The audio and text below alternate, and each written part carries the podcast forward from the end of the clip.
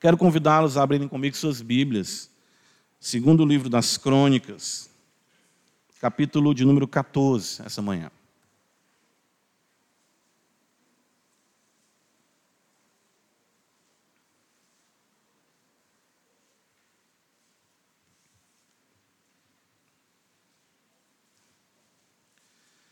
Segunda Crônicas 14. Vamos ler todo o capítulo. Diz-nos assim a palavra do Senhor Deus. Abias descansou com seus pais e o sepultaram na cidade de Davi. Em seu lugar reinou seu filho Asa, em cujos dias a terra esteve em paz dez anos.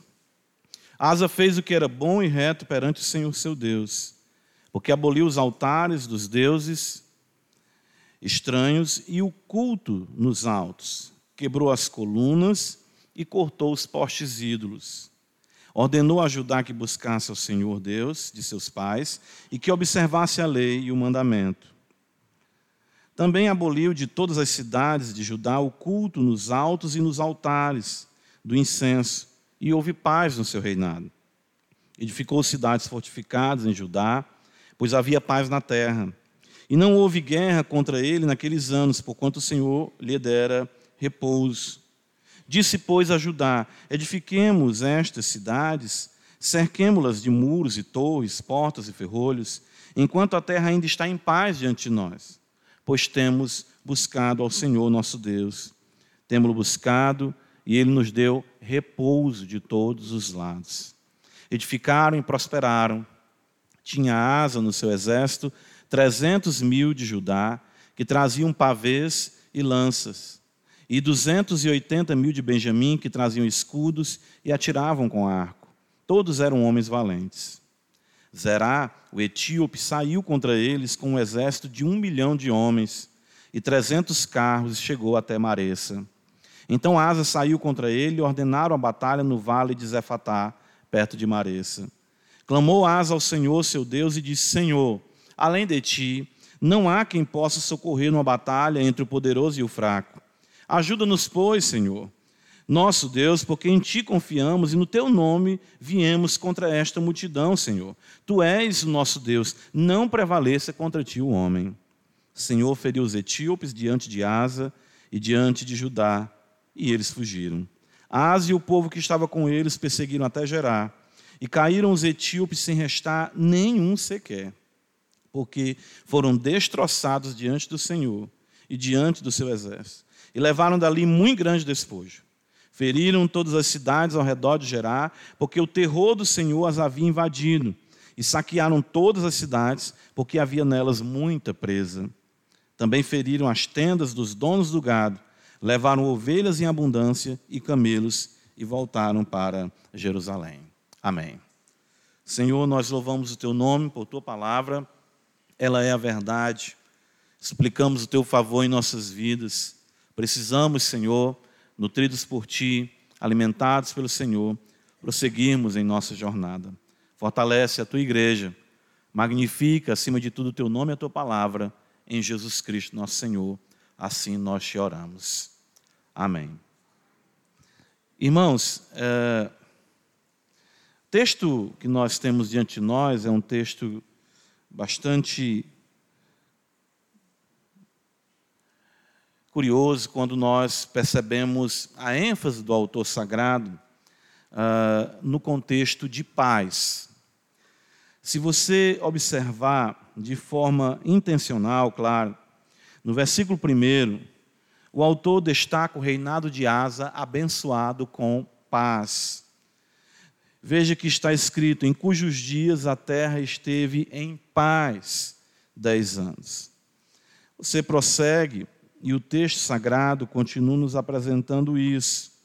Veja, está escrito ainda no versículo de número 5 que ele também as aboliu de todas as cidades de Judá, o culto nos altos, os altares do incenso, e houve mais uma vez o texto diz paz no seu reinado.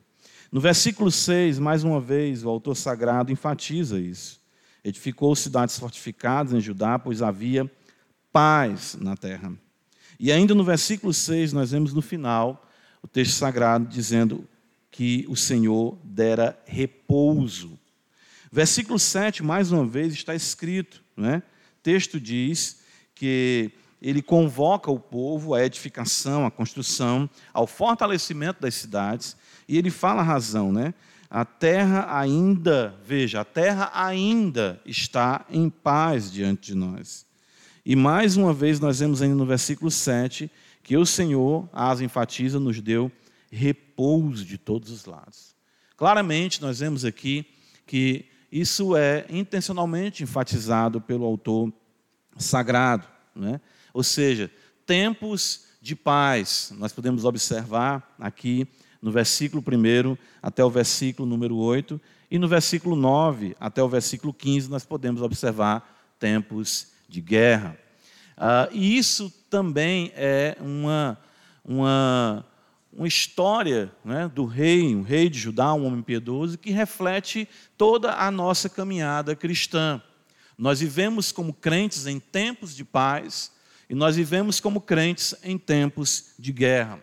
Agora, o que é bem interessante é nós observarmos que a ênfase no tempo de paz, ou nos tempos de paz, faz com que percebamos que esses são tempos mais raros em nossa vida.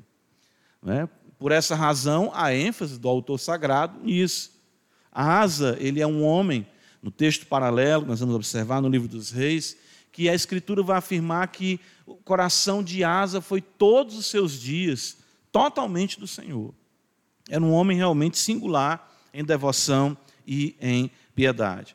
E Deus lhe abençoou com esses tempos de paz, para que, com certeza, ele tivesse alívio, ele tivesse do Senhor descanso para se fortalecer, consequentemente, claro, para os tempos de guerra. E a Escritura, então, ela nos chama a atenção para isso, para os tempos de paz, para os tempos de sossego, para os tempos de tranquilidade. E nós não devemos nos assustar com os tempos de paz. Nós devemos entender que isso procede do Senhor quando nós vivemos para Ele. Ou seja, uh, o texto sagrado em Provérbios vai dizer que quando o caminho do homem é agradável ao Senhor, o Senhor faz com que os seus inimigos tenham paz com Ele. Quando o homem ele anda em obediência ao Senhor, cada vez mais as áreas da sua vida elas serão pacificadas. Entenda, nós aprenderemos a evitar, uh, vamos dizer, contextos de conflitos de forma sábia e saberemos aproveitar e de fato deveremos saber aproveitar esses tempos para crescimento na presença do Senhor. É porque às vezes alguns cristãos têm a ideia assim: minha vida está indo as coisas tão bem, está tudo tão, tudo tão sossegado, tem alguma coisa errada. Não é?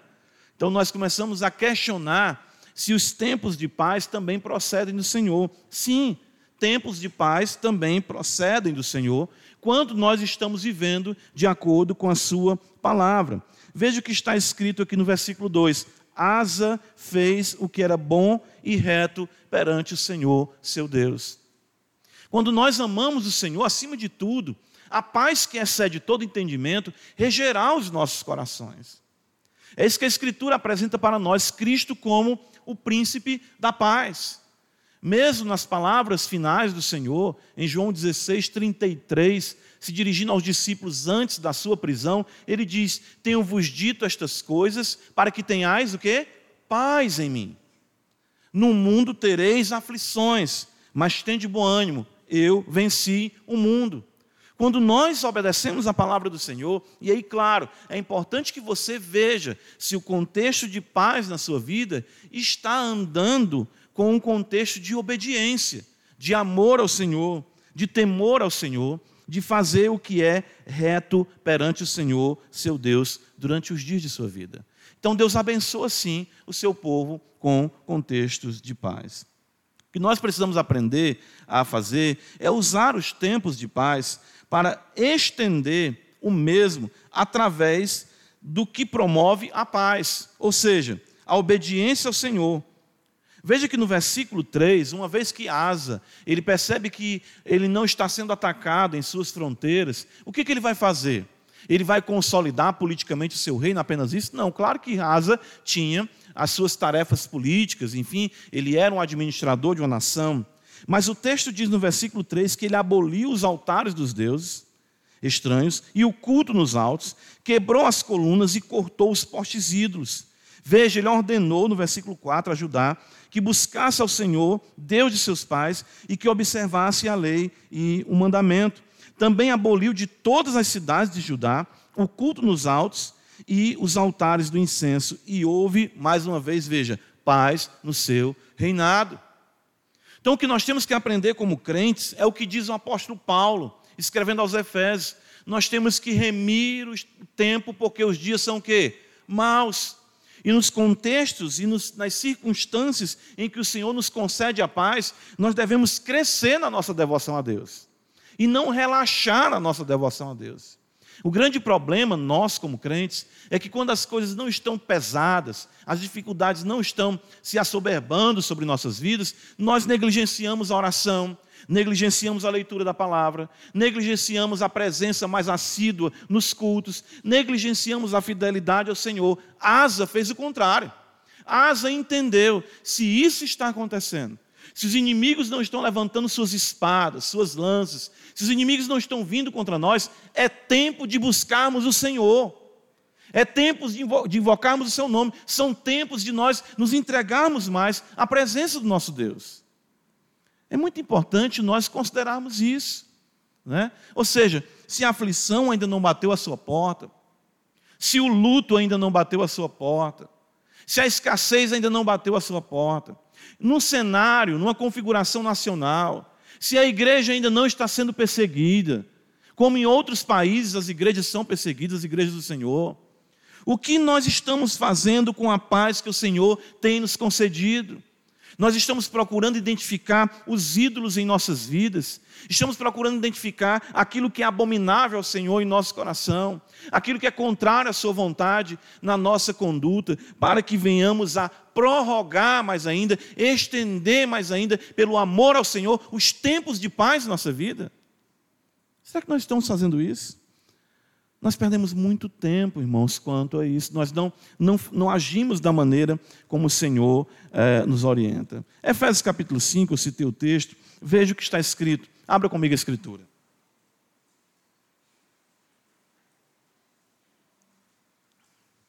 Efésios 5, o texto vai dizer para nós, olha que beleza esse texto, versículo 15, o texto sagrado nos diz: portanto, Vede prudentemente como andais, não como nécios, e sim como sábios, remindo o tempo, porque os dias são maus.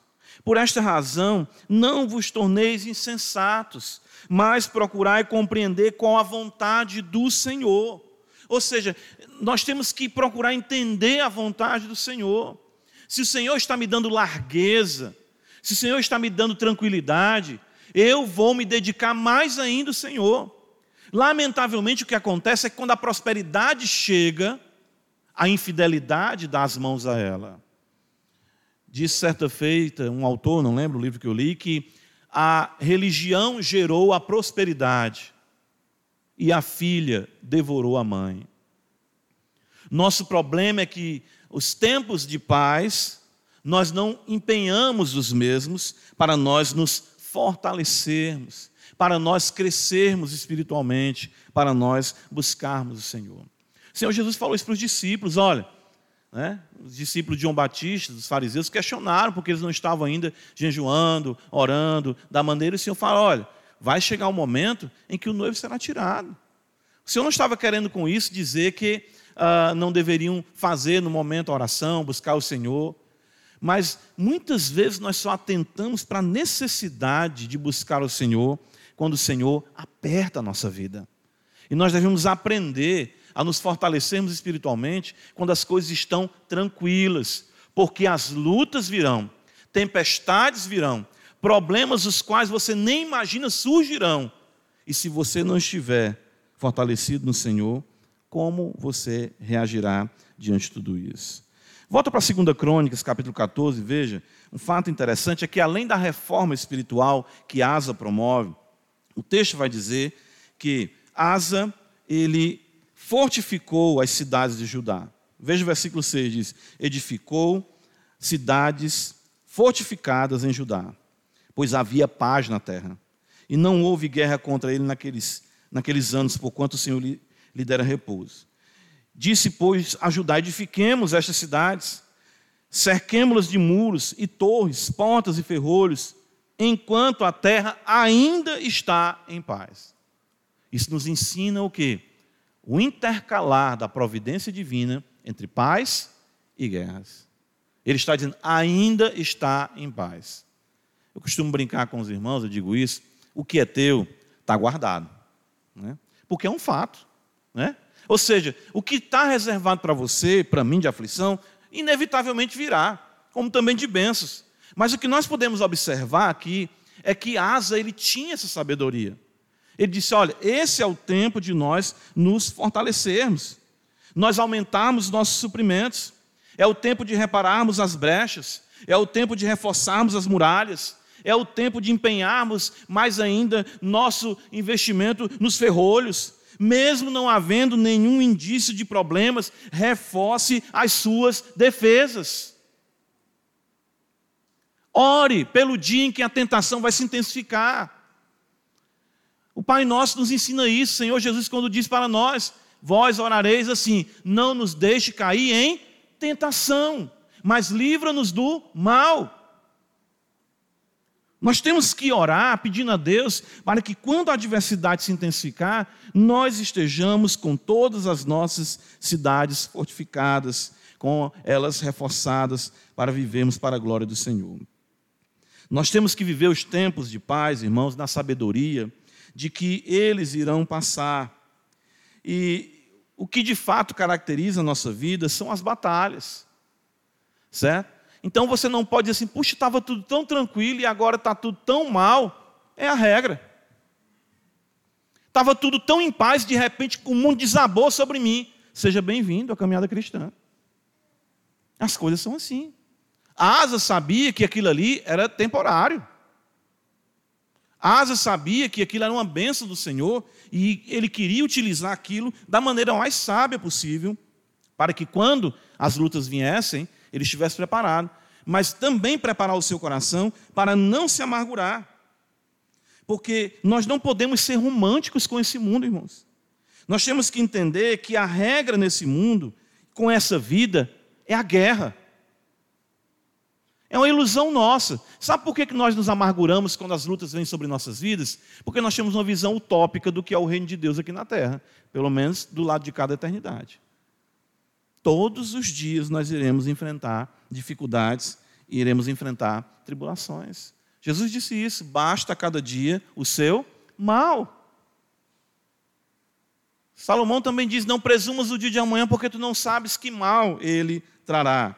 Então nós temos que viver os tempos de paz na sabedoria, certos de que eles irão passar, não nos amargurando quanto a isso, mas confiando que o Senhor está no controle de todas as coisas e que a paz que findou foi providência de Deus para que agora eu possa ser mais ainda treinado para viver de acordo com a sua vontade.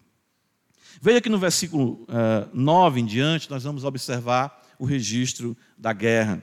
De repente surge esse camarada aqui, zerar, né? Trocadilho aqui que eu aprendi com o pastor Ariel, zerando os tempos de paz, né? Certo? Zerar o etíope, sai ao encontro né, deles com um exército de um milhão, está entendendo? De homens, 300 carros, e chegou até Maressa, e o texto diz que a asa foi ao encontro dele. Então, de repente, esse camarada está lá tá na casa dele, ele vou perturbar a asa, né? Vou lá, vou. O que acontece? De repente está tudo tão bem, as coisas estão tão em paz, né? De repente você acorda na sua casa, você vai dormir em paz com a sua esposa, aí de manhã o inferno se estabelece. É impressionante isso aí. É por isso que eu gosto daquele canto que diz, né? Bem de manhã, embora o céu sereno, né? Pareça um dia calma anunciar, né? Vigia e ora, né? Só falta dizer, cuidado, irmão, lá e vem, né? Ou seja, de lutas. Às vezes eu estou vindo para a igreja E dentro da caixinha que é o carro, surgiu um problema no tamanho do mundo. Disse, meu Deus, eu vou pregar. Surgiu lutas aqui no carro assim, a gente nem esperava, como família, pecadores que nós somos. Às vezes é dentro do carro, às vezes é fora do carro. Né? Às vezes é em casa, ao acordar. Né? Às vezes num bom dia, bom dia, esposa, bom dia. Aí daquele bom dia atravessado, começa uma confusão grande. Por que você deu bom dia assim para mim? E eu tenho que dar bom dia do jeito que tu quer e pronto. Ah, a culpa é tua, a culpa é tua mãe, a culpa é teu pai, a culpa é teus irmãos, a culpa... aí começa aí. Né? Quando a guerra surgir, e ela vai surgir, se você tiver estocado nos tempos de paz, você vai estar preparado para ela no poder do Espírito Santo. Você vai aprender a batalhar usando as armas espirituais. Efésios capítulo 6, veja o apóstolo Paulo diz isso. Ele fala isso para nós ah, da seguinte forma: ele diz, eh, e o que eu acho interessante é que a gente não atenta para isso aqui. Quando Paulo fala de ser cheio do Espírito Santo em Efésios 5,18, e ele apresenta para nós o princípio máximo de uma vida cheia do Espírito Santo, que é a submissão, acima de tudo, a Deus e uns aos outros. Ele estabelece a relação, as relações nas quais a submissão deve mais ser exercida. Então ele vai falar esposas aos maridos, maridos amando a esposa, pais com os filhos, filhos aos pais, senhores com servos, servos com senhores. Interessante isso, né? Porque geralmente a gente esperava que Paulo dissesse, cheio do Espírito Santo, seja uma fera na igreja, faça tudo na igreja. Isso é secundário, comparado às legítimas, né? não estou dizendo que são ilegítimas, mas às legítimas relações que Deus estabeleceu, primariamente, que a família antecede a igreja. Certo? E aí você vê marido, esposa, pai, filho, senhor, servo. E aí ele vai dizer no versículo 10 de Efésios 6: Quanto ao mais, sede fortalecidos no Senhor e na força do seu poder. Você, para vivenciar essas esferas de modo agradável ao Senhor, você precisa do Deus onipotente. Ser homem é somente possível no poder de Deus. Ser mulher, ser pai, ser mãe, ser filho, só o Deus onipotente pode fazer com que aquilo que parece ser rotineiro, de fato aconteça de modo que lhe é agradável. Se fortaleça no Senhor, na força do seu poder. Veja, ele diz: revestivos de toda a armadura de Deus. Não tem esse negócio de chegar em casa e tirar a armadura cristã, ela tem que permanecer. De fato, você dorme e acorda com ela. Interessante isso. A Asa entendeu isso. Por isso que quando os tempos de guerra surgiram, ele estava preparado para a guerra como a guerra estava preparada para ele. Ele sabia disso. Ele disse: gente, vamos lá, vamos orar, vamos ler a Bíblia, vamos derrubar os ídolos, vamos retificar as cidades, vamos construir, vamos botar mais ferrolho, porque a tribulação está vindo. A aflição está vindo. Você está se preparando para isso? Você já ora pelas aflições do seu filho ainda pequeno quando ele casar. Você já pede a Deus, Senhor, ajuda, para que quando meu filho estiver casado, com a, com a esposa dele, que seja uma mulher crente, e eles estiverem aflições, em lutas difíceis, que ele não cogite o separar-se da sua esposa. Você ora por isso. A gente tem que estocar, irmãos. Né? Vento não, mas graça a gente estoca. Então a gente tem que entender isso aí. Veja, o texto diz ainda em Efésios 6: a, a nossa luta não é contra o sangue, veja, é vestir toda a armadura de Deus, para poder ficar firmes contra esse lado do diabo. Porque a nossa luta não é contra o sangue, a carne, sim contra os principados e potestades, contra os dominadores deste mundo tenebroso, contra as forças espirituais do mal nas regiões celestes. Portanto, tomai toda a armadura de Deus para que possais resistir no dia mal. E depois de ter desvencido tudo, o que é que o texto diz? Permanecer como? Inabaláveis. Você pode ser experimentado em tudo. É mesmo? Pode. E depois, pastor, começa tudo de novo. Você vence tudo. Que maravilha, né? Vamos pensar aqui, né? Aí depois você. Aí começa de novo. Tem que ser assim, água parada, não dá certo não, tem que estar em movimento. Movimento permanecer firme, permanecer inabalável. Veja que em 2 Crônicas 14, volta lá, Asa aprendeu isso.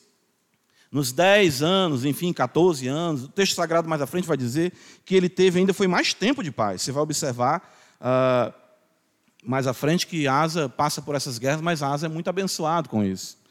Uh, e o que a gente vai observar é que Asa vai ao encontro dele e não há alarde da parte de Asa. Meu Deus, um milhão de pessoas. Agora pronto, acabou-se a nossa vida. Não. O que é que Asa faz? Versículo 11. Asa clamou ao Senhor. Interessante, não é? Seu Deus. E disse: Senhor, além de ti, não há quem possa socorrer numa batalha entre o poderoso e o fraco. Ele se coloca como fraco. Nessa hora, irmãos, nós não podemos confiar no homem, mas nós temos que apelar para aquele que é poderoso para dar vitória ao fraco, porque o meu poder, diz o Senhor, se aperfeiçoa na tua fraqueza. Pastor, eu estou fraco demais. Instrumento poderoso nas mãos do Redentor. Isso que a Escritura diz. Aí Paulo diz: então pronto, quando eu estou fraca, que eu sou o quê? Forte. Então pronto, se prepare. Deus vai lhe usar poderosamente. A gente tem que parar de conduzir a nossa vida por essas sensações e por essas aferições humanas. Olhar para o meu exército, olhar para o exército que vem contra mim, com certeza eu vou entender. Está difícil. Um milhão, trezentos carros. É complicado. Mas, Senhor, é Tu quem dá a vitória. Senhor, é Tu quem conduz todas as coisas, não sou eu. Né? Quando nos deparamos, às vezes eu me deparo com situações que eu digo, eu não, eu não gosto disso, eu não concordo com isso. Aí o Senhor diz para mim, mas rapaz, eu já te dei vitórias maiores. Descansa, sossega, espera, olha para mim, que com certeza o Senhor dará a vitória. Asa, ele fala algo muito importante, ele diz aqui no versículo 11, veja, ele diz aqui, pois Senhor, versículo 11, nosso Deus, porque em ti confiamos e no teu nome viemos contra esta multidão. Senhor, tu és o nosso Deus, não prevaleça contra ti o homem. Ele apela Asa para a glória do nome do Senhor. Asa não vai dizer, Senhor, me dá a minha vitória. Asa vai dizer, Senhor, me dá a tua vitória. Porque se Zerá for destruído, é tu quem será glorificado. Irmão, chame Deus para os seus problemas e diga que os problemas da sua vida pertencem a Deus. Porque os tempos de paz é Ele que dá, como também os tempos de guerra é Ele que dá. Jó entendeu isso. Receberia eu do Senhor somente o bem, não receberia eu também o mal? Asa percebeu isso. Senhor, que eles não prevaleçam contra ti, porque é o teu nome, é o teu povo, é a tua terra, nós somos teu povo, tu és o nosso Deus. Asa aprendeu isso, aprenda isso. Senhor, eu estou sofrendo isso aqui, mas é para a tua glória. Senhor, glorifica o teu nome. Faz assim, Senhor, algo maravilhoso que nossa vida possa ser transformada e conduzida de maneira que agrade o Senhor. Irmãos, tempos de paz, tempos de guerra. Todos nós viveremos essa dinâmica constantemente em nossas vidas. Que nós precisamos aprender a ter sabedoria para remir o tempo e viver de forma agradável para o Senhor. E quando a guerra surgir, saber que Ele é poderoso para nos dar vitória sobre essas guerras, aliás, sobre essas batalhas que envolvem essa guerra maior. E, claro, mesmo que enfrentemos reveses, nós sabemos que o Senhor está sempre nos conduzindo em triunfo para a glória do Seu nome. Que o príncipe da paz seja sobre sua vida, sobre nossa vida. Amém. Senhor, louvado seja o teu nome por tua palavra. Nós te louvamos em Cristo. Conduz-nos, ó nosso sublime capitão, Senhor dos exércitos. A vitória é tua, o povo é teu, a glória te pertence. Em Cristo Jesus. Amém.